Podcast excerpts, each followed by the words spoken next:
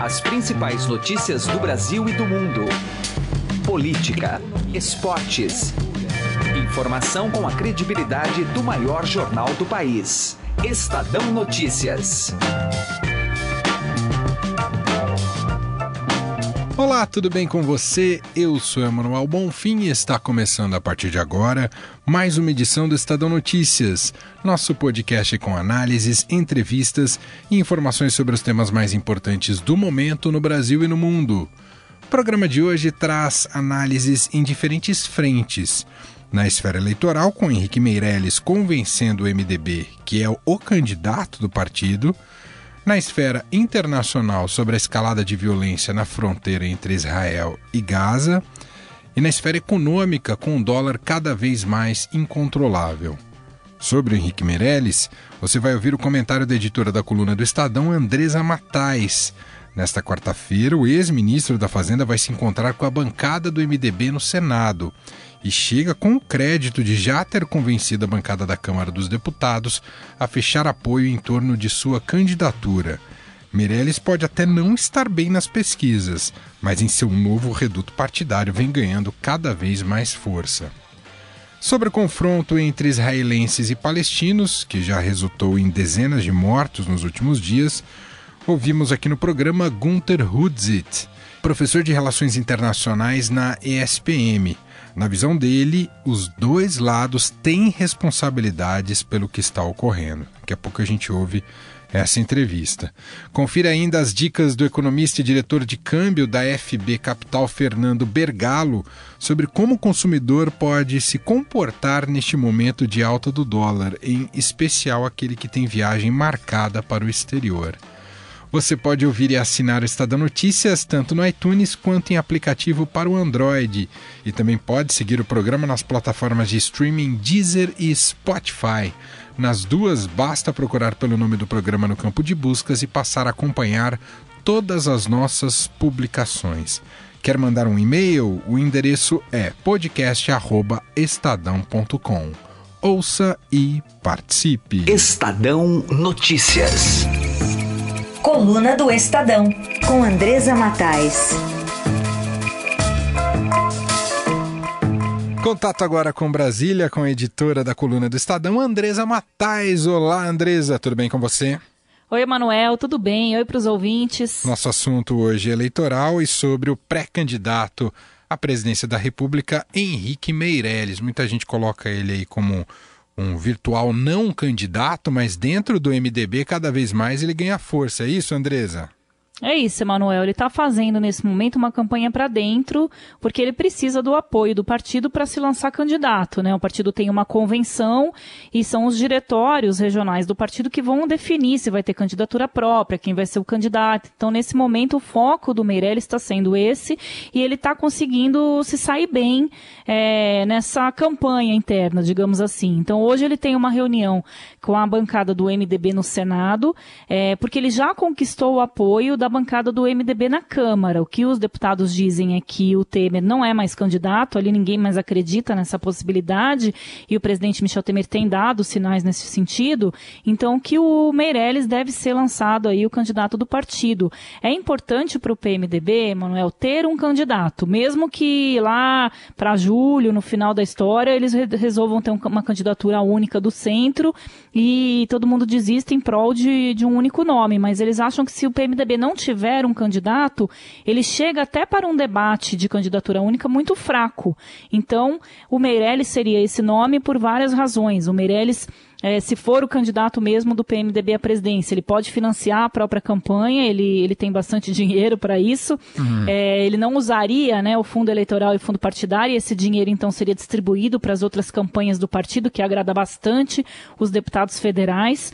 E, além do mais, ele não tem essa rejeição que o presidente Michel Temer tem, embora ele tenha é, pontuado muito pouco nas pesquisas até agora, ele não tem a rejeição. E ele tem um discurso, ele foi ministro da Fazenda do Lula e ministro da Fazenda do Temer, então de que corrigiu a economia, né? Nesses dois cenários, ele foi bastante feliz nas medidas que ele tomou, então ele vai conseguir vender melhor isso na campanha, não seria assim um candidato pesado para o partido ter no palanque. Então ele já conversou já ganhou, né, a bancada do MDB na Câmara, hoje ele vai tentar ganhar o MDB no Senado, ele está conversando com os diretórios regionais, então ele está viajando, os estados já teve em Goiás, já teve em São Paulo, no Rio Grande do Sul, se apresentando e cabalando votos. A gente está achando que o MDB vai ficar fora da, da parada aí presidencial, mas é, o Meirelles está comendo quieto, né, como dizem os mineiros, né, ele não é mineiro, mas ele está usando essa estratégia para conseguir ganhar o partido. Então, é, pelo menos ter um nome para apresentar na disputa, mesmo que depois seja para sentar na mesa com os outros partidos do centro e negociar, o partido deve apresentar esse nome ao Meirelles. E fazendo uma conexão Meirelles e Temer, é, que são os dois, é, até há pouco tempo eram os, os únicos dois candidatos aí do, os pré-candidatos do MDB, é, se tem algo que o Temer pode se orgulhar daquilo que realizou o Meirelles, né? Nesses dois anos de governo que o Temer tenta comemorar aí, não é, Andresa? Exatamente. Ontem, né, o presidente Michel Temer fez um balanço dos dois anos de governo numa reunião é, ministerial ampliada ali no Palácio do Planalto e os feitos na economia foi o que o presidente mais destacou no seu discurso e ali é, o Meirelles, né, claro, o presidente foi quem escolheu o Meirelles, né, tem o mérito de um bom gestor que sabe escolher é, o seu funcionário, mas também tem o mérito do Meirelles que soube tocar a economia. Então Exato. ali eles dividem esse palco e o presidente Michel Michel Temer uh, já tem dito que, que vai apostar no Meirelles, tanto que o Meirelles foi para o PMDB com essa promessa do presidente Temer de que se o Temer não for candidato à reeleição será, será o Meirelles. Eles uh, não tem ruído entre eles. A gente vê tanto ruído no PMDB, mas entre o Temer e o Meirelles não há ruído. Então, é, essa agenda econômica o governo deve martelar cada vez mais até para fortalecer a candidatura do Meirelles. Muito bem, essa é a Andresa Matais, editora da coluna do Estadão. Muito obrigado, Andresa, um abraço. Um abraço, Emanuel, até mais. Estadão Notícias. Destaques internacionais. A abertura da embaixada dos Estados Unidos em Jerusalém provocou dezenas de mortes de palestinos em confrontos com as forças de segurança de Israel ah, e a temperatura está realmente muito alta na região, com chances de mais conflitos. E a gente vai entender um pouco mais conversando agora com Gunther Hudzit. Ele é especialista em segurança internacional e professor de relações internacionais na ESPM. Professor Gunther, tudo bem com o senhor? Obrigado por nos atender. Tudo bom, eu que agradeço o convite. Professor, o papel dos Estados Unidos como mediador de paz, se isso é possível de dizer, na região ficou totalmente comprometido com a decisão de se levar a embaixada para Jerusalém, professor? Olha, é, eu acho muito difícil é, nesse momento, depois dessa abertura é, da, da, embaixada em Jerusalém, na verdade, essa transferência para lá que já existia, né, um, uma representação americana funcionando em Jerusalém é que uh, o lado palestino agora aceite é, fazer qualquer negociação do se dá para a gente ainda dizer acordos de paz, né? A gente só para relembrar é, é, é uma negociação que teve início lá atrás, em comecinho dos anos 90, que se estabeleceu ali efetivamente em 94 e que aí previa a, a solução né, para a criação do Estado palestino, portanto, é, dois estados distintos, Israel e Palestina. É, só que conforme os anos foram passando, e principalmente depois do 11 de setembro, é, com os ataques terroristas, o endurecimento por parte do governo israelense, é, né, já com Benjamin Netanyahu no poder, é, praticamente esse acordo de paz estava sendo considerado morto. E com essa transferência agora já li análise dizendo que o presidente Trump foi, ele colocou o último prego na tampa do caixão desse acordo de paz, porque ele definitivamente não é visto mais como um negociador imparcial, pelo menos pelo lado palestino. Por isso mesmo, enquanto eh, presidente Trump estiver eh, na Casa Branca e essa embaixada estiver em, em, Jerusalém, eu infelizmente não vejo nenhuma possibilidade de retomada de negociações de paz. Professor, se fala muito né, da capacidade de retaliação e organização de Israel, organização militar e na maneira como se freiam essas manifestações que acabam derramando muito sangue. Mas eu também gostaria de uma opinião do senhor de qual é o grau de responsabilidadade ali do Hamas nessas centenas de, de dezenas de mortos nos últimos dias, hein, professor? Bom, é, como se diz aqui no Brasil, né, uma expressão bem popular, não tem santo nesse, nessa jogada, ou seja, nenhum dos dois lados é santo. Sim, é, Hamas tem a prática de usar escudos humanos, ou seja, é, pessoas, principalmente mulheres e crianças, é, indo na frente de qualquer, né, qualquer movimento e atrás virem né, a, a, os homens ligados ao Hamas, assim como Israel também uh, usou uma força letal muito desproporcional ao, ao que né, se esperaria de um Estado, eh, principalmente um Estado democrático, é, que, é, né, teoricamente, direitos humanos deveriam fazer parte né, de uma lista de pressupostos básicos. Tudo bem que, é, como também já ouvi né, um israelense dizer, é, nós não estamos lidando com suíços do outro lado. Hum. E, e, portanto, é, é, isso procura, o que eu estou querendo dizer é que realmente os dois lados estavam buscando essa intensificação é, dessa, dessa confrontação por, por motivos é, distintos, né? principalmente o lado palestino, querendo chamar a atenção para o mundo, para a questão palestina, que está praticamente esquecida, já que, né, como eu disse, os acordos de paz praticamente já estão né, mortos, sepultados, e eh, por uma série de razões, tanto em termos de política interna quanto de política internacional, o endurecimento por parte do governo israelense. Então, é, era até que, entre aspas, esperado que mortes ocorressem, eu só não estava esperando um número tão alto assim. Professor Gunter, para concluirmos, queria uma avaliação do senhor sobre a atuação do governo Donald Trump em termos de política externa. Claro que muita coisa ele prometeu ao longo da campanha, vem cumprindo, mas não significa que seja, sejam decisões uh, acertadas. Uh, qual, como é que o senhor, qual que é o balanço que o senhor faz? Olha, uh, o, o, candidato Trump ter feito essas promessas não, não me surpreendia pelo estilo dele e é, era é, praticamente né, um, né, vários chavões populistas.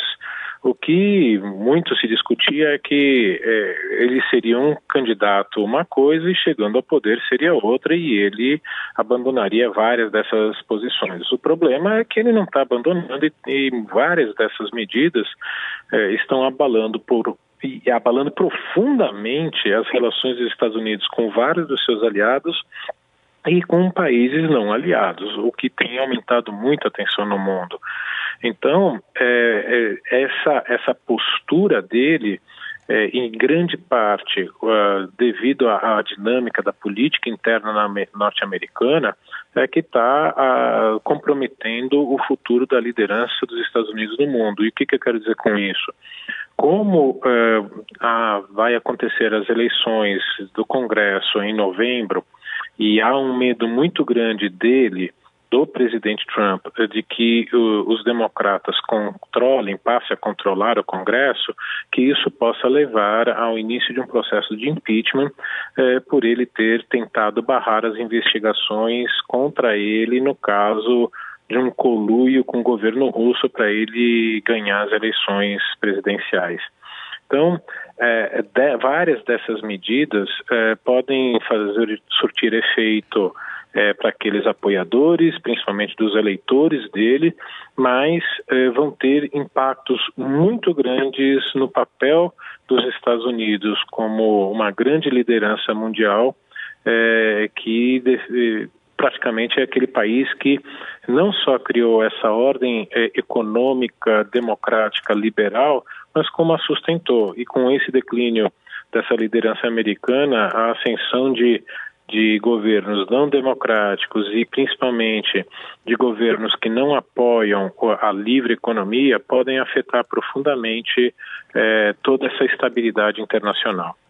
Muito bem, ouvimos Gunther Hudzit, especialista em segurança internacional e professor de Relações Internacionais na ESPM. Professor, muito obrigado pela, pela atenção e aqui o tempo disponibilizado com nossa reportagem. Um grande abraço, professor. Eu que agradeço. Eh, até a próxima. Estadão Notícias. Economia. A incerteza quanto ao resultado da eleição presidencial brasileira e o aquecimento da economia americana devem continuar a pressionar o câmbio nos próximos meses. Acompanhe a conversa de Raíssen Abac com o economista e diretor de câmbio da FB Capital, Fernando Bergalo, que também dá dicas para o consumidor neste momento de alta do dólar. Vamos ouvir. O nosso assunto agora é a forte oscilação do câmbio nesses últimos dias e sobre isso vamos conversar com o economista Fernando Bergalo, que é diretor de câmbio da FB Capital. Fernando, o que, que dá para justificar de fatores internos e externos, até para essa oscilação que a gente está vendo aí no mercado de câmbio? Olha, é, como você bem citou, a gente tem é, fatores de pressão no dólar no fronte externo e no cenário doméstico. Né? Então, é uma combinação é, de fatores na mesma direção que estão potencializando a valorização da moeda norte-americana. Então, a gente está observando aí nesses últimos dias é, a máxima do dólar se renovando a cada pregão. A gente chega na maior cotação dos últimos 25, 30 meses quase, é, em parte por conta da grande fragmentação do cenário eleitoral brasileiro, né, no ano de eleição, a gente tem um, um, um horizonte absolutamente nebuloso em relação a quem vai é, subir a rampa do Palácio do Planalto e, por consequência, quem que vai conduzir a economia do nosso país. E no cenário externo, uh, o principal fator aqui de pressão tem sido a robusta recuperação da economia norte-americana, que a cada dado novo positivo que é divulgado valoriza ainda mais a cotação do dólar. No caso da economia americana, há uma sinalização aí de aumento das taxas de juros. Isso aí pode ter algum reflexo? Atrai mais investidores para lá, por exemplo? Não, sem dúvida. Você está tendo aumento de todos os números, vendas no varejo, é, taxa de juros, enfim, e, e, com isso você leva a, a uma eminente cenário de inflação também, que é, criaria mais condição ainda para o Banco Central americano aumentar os juros, e aí você tem, é, na figura da economia americana, um aspirador de dinheiro. Né? Na medida que você tem a economia mais rica do mundo pagando mais para você ter o seu dinheiro lá, você tem um fluxo muito grande de recursos que saem é, preferencialmente das economias emergentes como o Brasil. Por isso que o real é tão afetado uh, em relação a essa questão com os Estados Unidos. A tendência é de manutenção desse quadro aí pelos próximos meses, talvez Olha, até as eleições? Sem dúvida. A gente já esperava desde o começo do ano um cenário muito turbulento a partir aí do final do primeiro semestre de 2018, né, segundo semestre. Uh, esse cenário de instabilidade tende a se agravar, né, não conseguimos enxergar aqui é, no horizonte nenhum fator que possa vir numa direção oposta. Né? A gente tem eventualmente uma atuação do Banco Central defensiva para corrigir distorções com leilões de swap, poderão amenizar um pouco o movimento, mas reverter essa tendência atualmente nos parece bastante improvável. Ah, ah, Fernando, pensando agora na economia como um todo, lógico que sempre tem quem ganha e que tem quem perde, né? Exportações, importações, mas o que, que dá para imaginar com esse dólar do jeito que está para a nossa economia?